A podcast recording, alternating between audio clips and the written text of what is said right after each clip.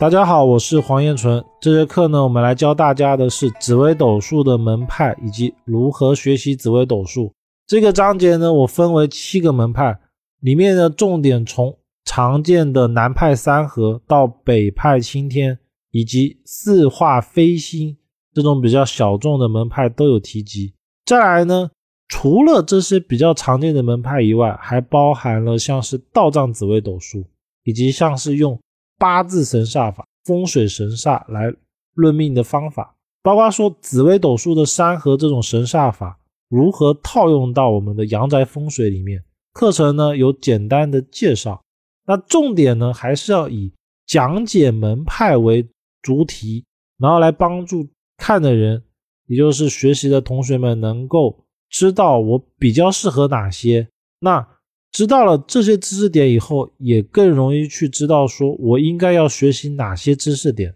考虑的是哪些问题，而不要说看到了网上这么多资料就什么都看。因为我们一定要把精力放在刀口上，那我们就来开始进入我们的课程。紫微斗数的流派，说到流派呢，我们市面上的门派一定是非常多的，而这七大流派，我是按照我个人的经验，就是我认为比较好的门派，我把它拿出来。而根本的目的呢，是为了想要通过介绍门派的形式来来让大家了解紫微斗数的体系是什么，以此呢来方便大家学习紫微斗数。不然的话，根据我的经验，现在市面上的紫微斗数门派其实是五花八门的。比如说这七个里面，我没有写河洛派，又或者是一些以古法紫微的门派。那这些门派呢？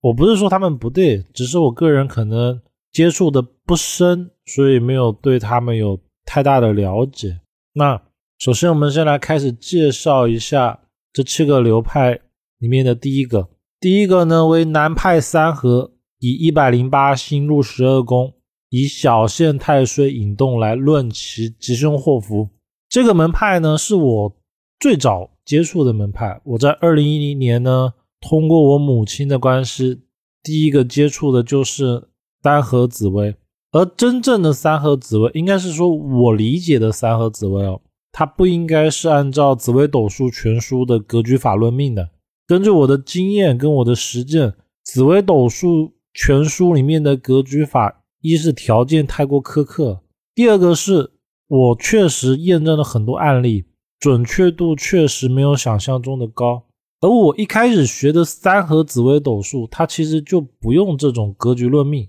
它用的呢是神煞论命法。所以我在一开始学紫微的时候，我第一次认知到的论命法就是各种背星座，比如说禄存、擎羊、陀罗、红鸾、天喜是怎么安心的。那我第一次，我一开始去。学东西是在记那些星座的，而记完了以后呢，通过紫微斗数的本命盘、大运盘、流年盘，按照背诵记忆的这种安心口诀，对应到三者，也就是本命、大运、流年来论直命盘的吉凶祸福。这个其实才是我认知的三合紫微斗数。而通过了我的实践，加上我后来又大量的去学习紫微斗数，包括说找老师也好，又或者是查阅各种书籍，那我发现了这种安心法，其实最早的时候是出自于古代的择日之法，而这种择日法是来自于观星占星之术。那到了后期以后呢，古人把这套择日法里面的神煞。把它引用到了紫微斗数、八字、风水里面，这是我目前研究的一个理解跟我的个人感悟，所以我们才发现为什么八字里面有禄存，也有阳刃，紫微斗数也有，而风水上呢也同时在用这个神煞，包括说像紫微斗数的天魁，八字里面叫天乙贵人，从性质上、从安心法上完全一模一样，所以到了后来呢。我在论命的时候，会将它跟风水一起参看，因为通过了大量的实践，包括说一开始我在学的时候，就有重点的提到过紫微斗数这些神煞是可以用在风水上的，而这些神煞只要是神煞造成的问题，比如说请阳星、禄存星，风水都能够化解。所以说，紫微斗数里面的神煞应用在风水上是很有必要的，因为尤其是像请阳这种煞星，一般人最常问的就是怎么办。那我们遇到怎么办的时候，总要有一个方式方法来解决它。那通过了实践验证哦，发现最好的办法，这种神煞最好的办法就是择日风水，以此来化解这种不利。那以上是我对南派三合的一个理解。到了第二个流派叫四化派，这个流派呢，它也论四化，只是它不飞星。它只单纯的论及这种四化所衍生出来的象意，准确度也有。就比如说北派里面，它的太岁就是它的论流年，它是不用太岁的；而四化派的话是会用太岁的，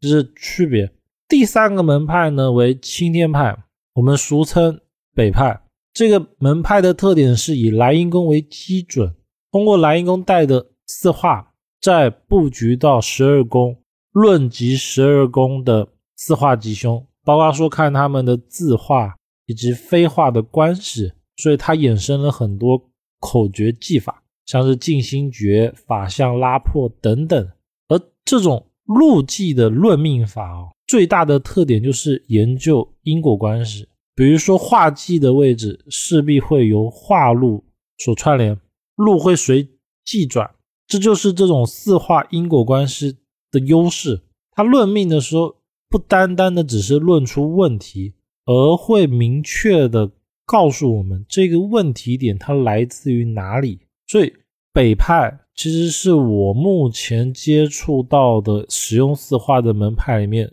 最好的。它相对于像飞星四化，包括说市面上的河洛来说，论的最细，而且最系统。就是说，它有一套完整的论命体系，是有详细的论命步骤的。因为它以莱茵宫为主，这是很多学四化的人很少会去做的事情，就是找一个基准点。那北派呢，它以莱茵宫为基准，就决定了它有基准点。有基准点之后，就不会乱飞，这是一个很重要的知识点。就比如说第四个飞星派这个门派呢。它重点就是用紫微星盘里面的禄转忌、忌转制，包括说还有全科等等，它通过这种四化飞化的形式来论断一张命盘的吉凶。而这种论命法有个问题，就是它论到后面可能会去研究说，哎，夫妻宫有五个禄或者什么五个忌，它就会变得有点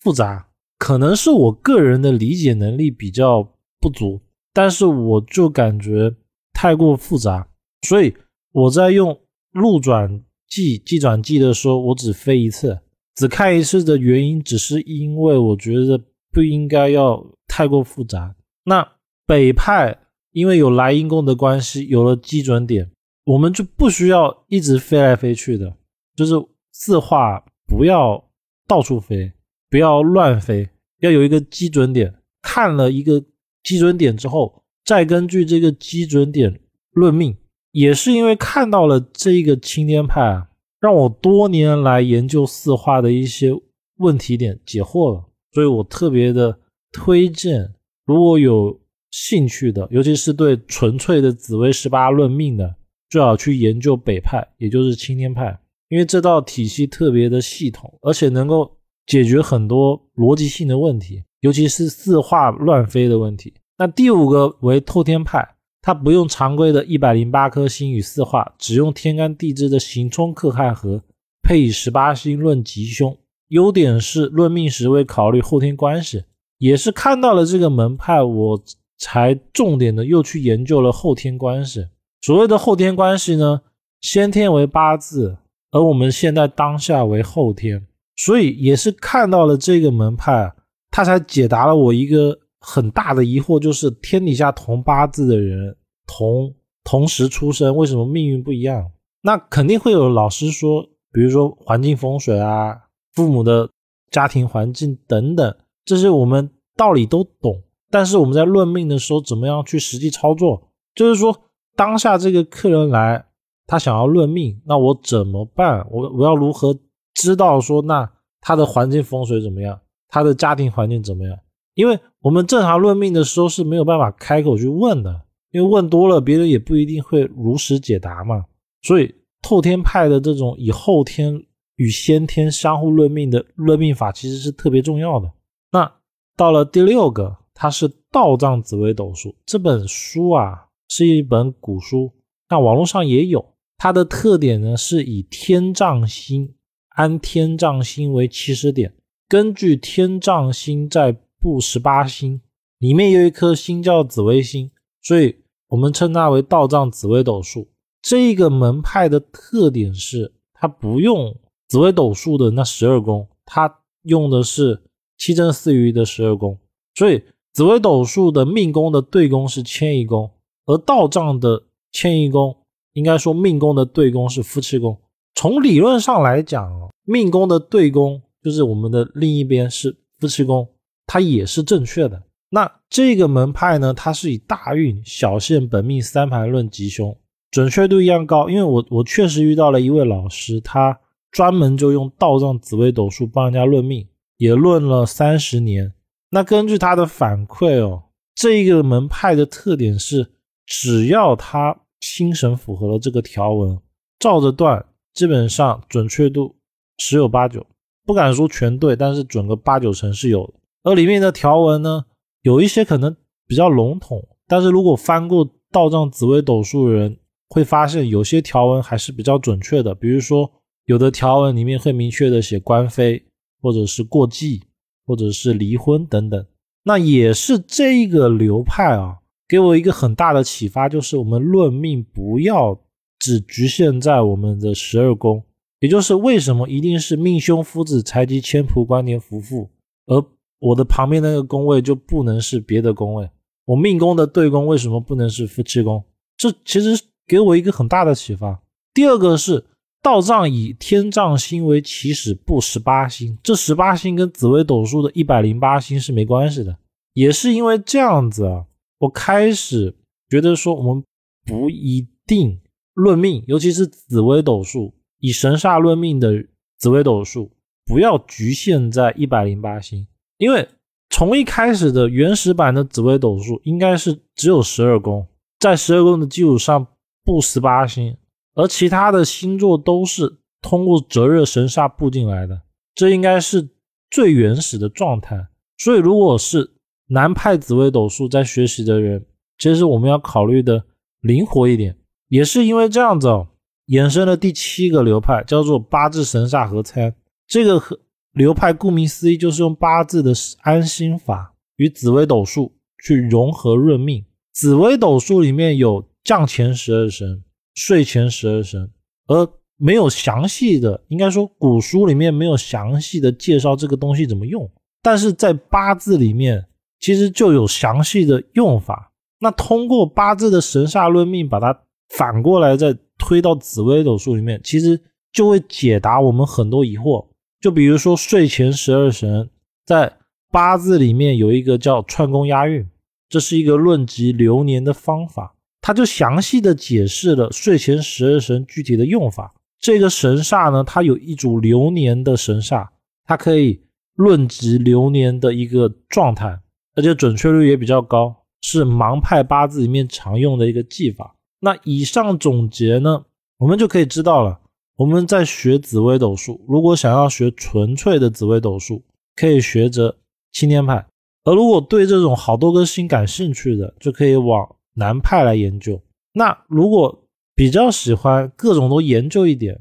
就是说兴趣比较泛。喜欢紫薇，也喜欢八字，也喜欢风水，或者是喜欢紫薇又喜欢风水，那就可以去研究这种神煞法，因为神煞法他们是互通的。这样子的话，学起来就比较不乱。而且呢，看到了我后面讲的这一篇啊，就要知道一定要有发散型思维，不要古书写什么就觉得它是什么。包括说，也不要看到了一个老师写的文章，然后就完全觉得老师写的一定是对的。再一个是以透天派这种先后天论命，我们就知道了天底下同八字人命运肯定是不一样的。那我们一定是要考虑后天的因素，不然你论命准确度最高最高只能七八成。那以上就是这节课的内容。